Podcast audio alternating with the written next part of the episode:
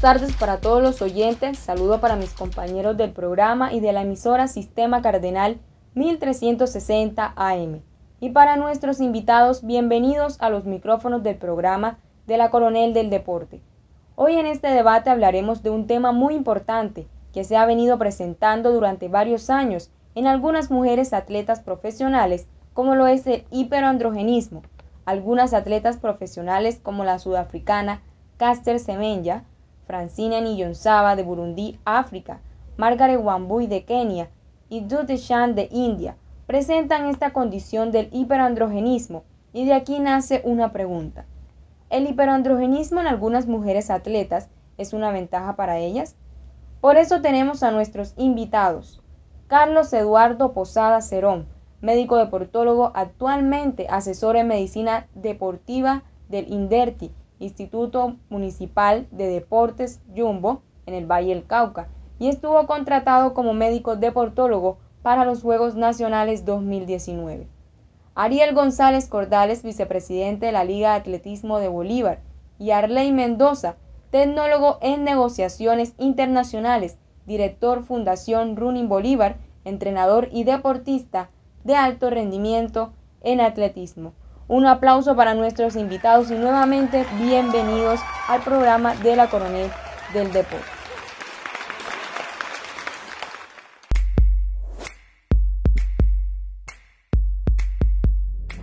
Primero que todo hay que explicarles a los oyentes rápidamente qué es el hiperandrogenismo.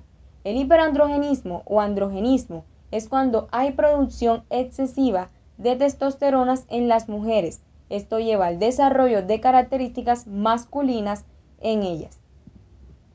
Carlos, puede ayudarme describiendo el hiperandrogenismo. O sea, eh, como tal, como, la, como tal la entidad clínica, eh, al tener eh, testosterona de más la mujer presenta hirsutismo, o sea, pelos de más, acné, alopecia, o sea, calvicie es frecuente, y irregularidades menstruales. Clínicamente eso está muy relacionado con el síndrome del ovario poliquístico. Normalmente cuando aparecen esos casos de, niveles tan altos de testosterona, pero no es, no realmente el caso. eso es lo que es clínicamente, eso, eso es como, como enfermedad como tal, pero estos casos son muy especiales de estas atletas. Ok. En el hiperandrogenismo, pues ya que es una producción excesiva de testosteronas en las mujeres atletas, esto solamente se presenta en los músculos o también, por ejemplo, se produce bastante vello facial, también hay cambio de la voz, se presentan algunas de estas características, además de las que usted mencionó, claro está. Habitualmente sí, pero lo que estaba viendo estos casos que mencionaste en las fotos no corresponden claramente a, la descripción clínica, porque ellas tienen cabello normal, no hay ninguna calva, no, no se ven bigotes, no se ve así. La estructura sí es como andrógina, o sea, cabe para cualquiera los dos caminos, lo que ven en las fotos. Evidentemente no son femeninas, femeninas no. Eh, este tema llegó porque hace unos días la atleta Carte Semenya, ella es una atleta sudafricana especialista en las pruebas de 800 metros y 1500 metros. Ella ha conseguido ser dos veces campeona olímpica en Londres y Río de Janeiro en 2016 y tres veces campeona mundial en el 2009, 2011 y 2017.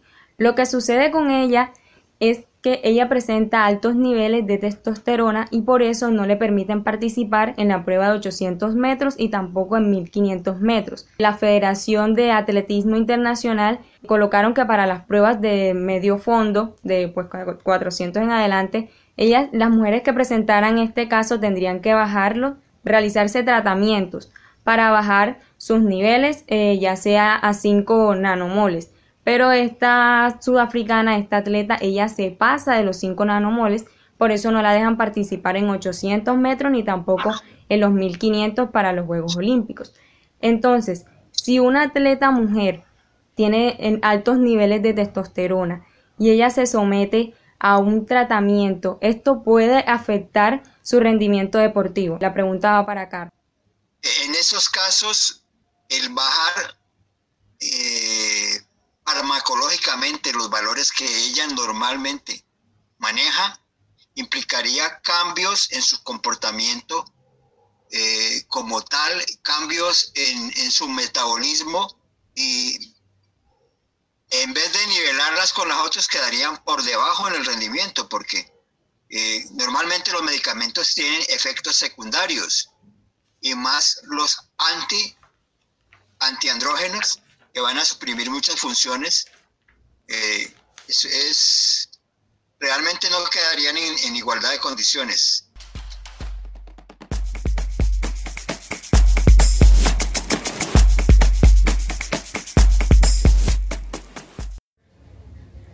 Y seguimos en este debate hablando del hiperandrogenismo y llegamos al punto en que las mujeres atletas que padecen de hiperandrogenismo suponen una ventaja sobre las otras competidoras.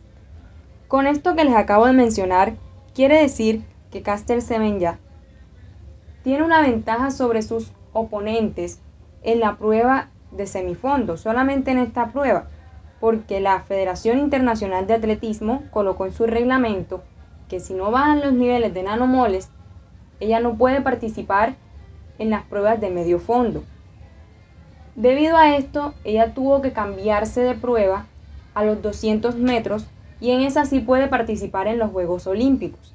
Pero si se supone que estas mujeres que tienen hiperandrogenismo, por ejemplo, Caster Semenya, si ella tiene alto nivel de testosterona, ¿por qué en la de 200 metros sí puede participar y en la de 1500 no? Si se supone que sería en todas las pruebas, no en una sola, que no podría participar porque tiene altos niveles de testosterona. Un atleta con altos niveles de testosterona tendría ventaja sobre las otras competidoras o todo es cuestión de técnica en la prueba? Arley, ¿puedes respondernos esta pregunta? La verdad eh, es que eso es una una desventaja pues a que esta gran atleta olímpica pues se pase a una prueba de 200 metros. Recuerdo muy bien que el profesor Ariel González nos decía que pues ella es una atleta que está especializada pues, en una prueba de 800 metros y pues al pasarse a una prueba de 200 metros pues obviamente la mucho.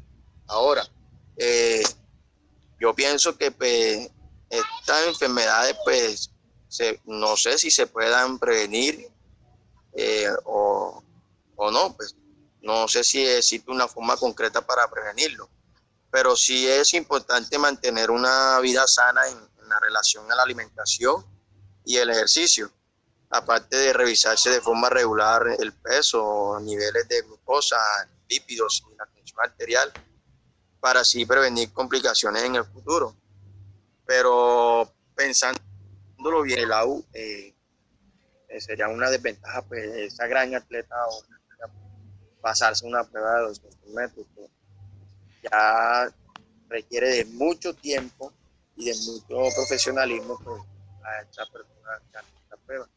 Pues eso pienso yo desde el punto de vista, Lauri, pues eh, no sé en qué consiste también como el tratamiento, el tratamiento de hiperactividad pues, el tratamiento de esta patología depende de la, de la causa del origen y pues generalmente se utilizan fármacos como glucocorticoides, pastillas, mm. anticonceptivos ah, o antihidrógenos y pues así cambiar los hábitos de alimentación en la vida cotidiana para seguir manteniéndose y pues el lado más que todo eso eh, es de cuidado y pues la verdad, con respecto a tu pregunta también, pues es una desventaja esta gran atleta, pues llegar a ser una gran atleta en 200 metros. Ok, Arley. Sí, eh, comprendo mucho tu punto de vista y también es muy similar a lo que decís de Ariel. Sí, sería una gran desventaja para esta atleta estar compitiendo en los 200 metros y pues no me parece de que ella en su especialidad que son los 800 metros y los 1500 tenga que tomar esa, decisión. Bueno, le hicieron muy bien tomar esa decisión de cambiarse de prueba para poder participar en los Juegos Olímpicos, porque a ellas les dicen, bueno, tienes que realizarte el tratamiento, pero no es obligación de que ellas lo acepten hacer, hacérselo, eh, lo dijo la, la Federación Internacional de Atletismo. Pero también quisiera saber antes que si alguna vez se presentaron casos como estos en la Liga de Atletismo o en la Liga de Colombia. No, Ana, eh, eh, Laura, perdón. En este caso, bueno, eh, aquí en Colombia muy poco se ha dado. Aquí se ha dado es que algunas deportistas, eh, algunas deportistas que están embarazadas eh, con dos o tres meses de embarazo tienen más ventaja que otras deportistas que no lo están. Eh, hay deportistas que en velocidad, en fondo, han participado embarazadas y han ganado las pruebas.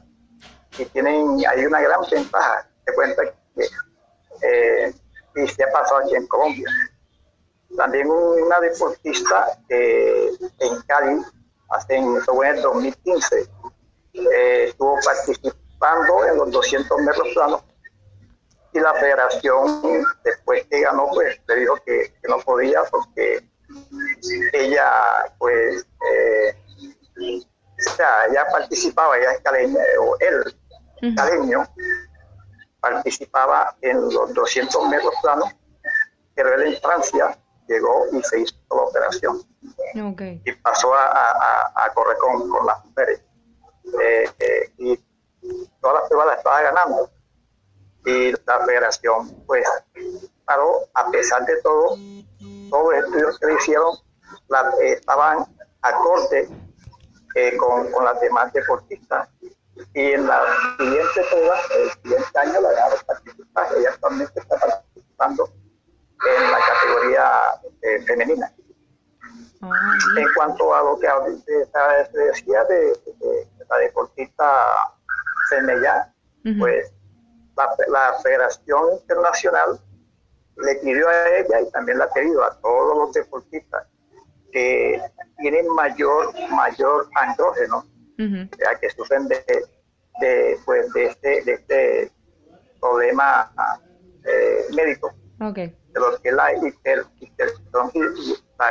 hiperandrogenismo. Exacto. Eh, este, ellos eh, han dicho que tienen que bajar el nivel de progesterona para que puedan participar en la prueba en la cual ellos están. Ya que eh, no están pidiendo que, que, que, no, que no participen, sino que llegue a, su nivel, a un nivel eh, que se, iguale a las demás deportistas. Y así pueden participar. Y eso fue pues, la demanda que ella hizo eh, y que la, Federación Internacional pues dejó eso, que para que se puedan participar tienen que bajar el nivel.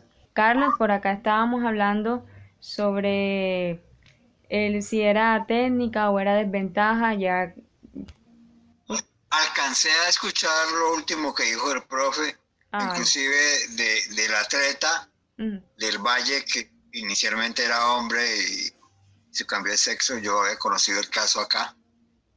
Eh, es que eso, es un, son casos muy diferentes, ¿no? Un cambio de sexo a unas personas que nacen con, con intersexuadas porque tienen características masculinas y femeninas al tiempo, no siendo hermafroditas, que hay casos más complejos que ya son con, genitales de ambos, de ambos géneros.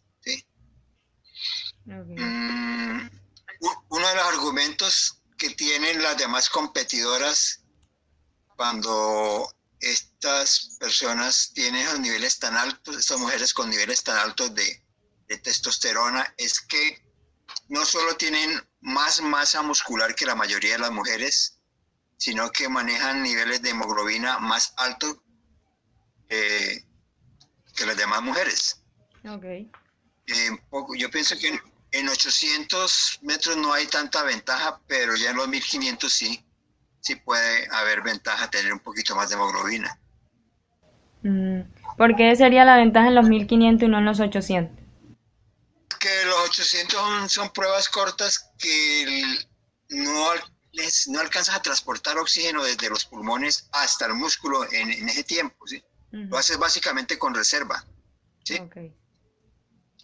Y, ellos, la reserva eh, está más favorecida es por la parte de masa muscular que logran acumular al tener más testosterona. Bueno, Carlos, eh, por último quisiera eh, que nos respondieras si existe algún tratamiento para esta patología del hiperandrogenismo, cómo se trataría esto, cómo, eh, si es a través de pastillas anticonceptivas, si también cuidándose el, peso, la alimentación, ¿qué hay que tener en cuenta para eso?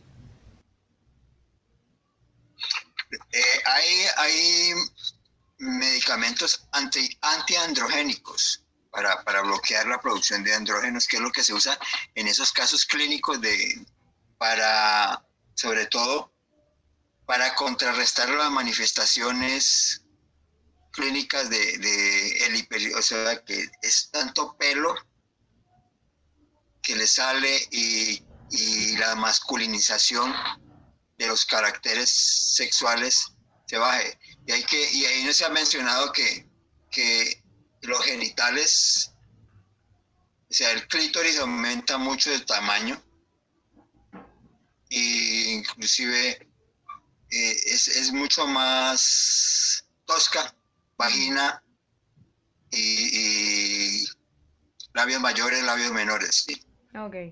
Entonces, cuando una persona tiene esa enfermedad como tal, hay que darle medicamentos anti, antiandrogénicos que bloquean la producción de, que bloquea el efecto de los andrógenos. Ella, ella los produce, pero evita que, que se siga saliendo tanto pelo, que se siga deformando las facciones y en los casos que produce caída del, del cabello, pues que pare la caída del cabello. Primero quiero agradecerles a todos ustedes por estar aquí, por hacer parte de, esta charla como lo fue el, hiperandrogenismo, saber más sobre este tema. Y es un tema muy extenso. Eh, les agradezco por aceptar la invitación, por estar aquí en la Coronel del Deporte. Les doy muchísimas gracias. Gracias Carlos, gracias Arley, gracias también al profesor Ariel, vicepresidente de la Atletismo de Bolívar. Y bueno, me despido de ustedes, que estén muy bien y estaremos en, otra, en otro próximo encuentro. Sandra, muchas gracias. Eh, estamos siempre atentos a, a cualquier invitación. Muchas gracias a todas las personas que escuchen este audio. Si quieren saber sobre más temas como este, sobre historias en el deporte y demás, Pueden seguir el programa en Instagram como arroba la coronel del deporte. También me pueden seguir a mí como arroba Laura Bermúdez en Instagram. Pueden seguir a Mari Coronel, arroba María06 en Instagram. Y en Facebook estamos como los coroneles del deporte. Nos vemos en otra emisión. Me despido de ustedes.